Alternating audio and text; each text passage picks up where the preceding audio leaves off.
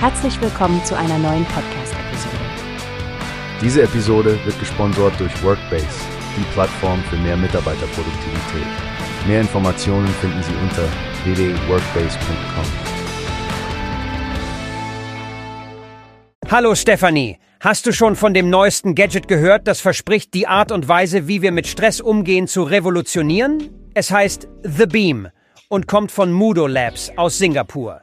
Hey Frank, ja, ich habe davon gelesen. Ein ziemlich spannendes Konzept, oder? Du meinst sicher das Gerät, das Akupressur mit Aromatherapie kombiniert, um unsere Stimmung unterwegs zu verbessern. Genau das. Stell dir vor, 43 Prozent der Menschen in über 100 Ländern haben laut dem Global Workplace Report von 2021 Stress am Arbeitsplatz angegeben. Da scheint The Beam gerade recht zu kommen, nicht wahr? Absolut, Frank. Und es geht nicht nur um Stress. Das Gerät zielt darauf ab, verschiedene Stimmungen zu fördern. Einfach gegen die Oberlippe drücken, tief einatmen und sich von den ätherischen Ölen in den austauschbaren Patronen verwöhnen lassen. Klingt fast wie eine Minipause für die Sinne. Richtig. Und es ist wissenschaftlich fundiert. Mudo Labs hat über ein Jahrzehnt mit Wissenschaftlern und Psychologen zusammengearbeitet, um The Beam zu entwickeln. Das bedeutet, man bekommt nicht nur ein schickes Tech-Spielzeug, sondern etwas, das tatsächlich getestet und erprobt ist. Ganz zu schweigen von der Portabilität. Man kann es überall hin mitnehmen. Eine schnelle Stimmungsaufhellung in der Tasche. Ich finde, das ist der wahre Clou, denn wer hat schon Zeit für eine Yogasitzung mitten am Arbeitstag? Ja, und die sechs verschiedenen Duftpatronen scheinen mir ein echter Gamechanger zu sein. Du kannst also je nach Bedarf zwischen verschiedenen Stimmungen wählen. Definitiv. Mit ätherischen Ölen von Pflanzen wie Moringa und Damiana, die aus nachhaltigen Quellen stammen, bringt es auch ein gewisses ökologisches Bewusstsein mit.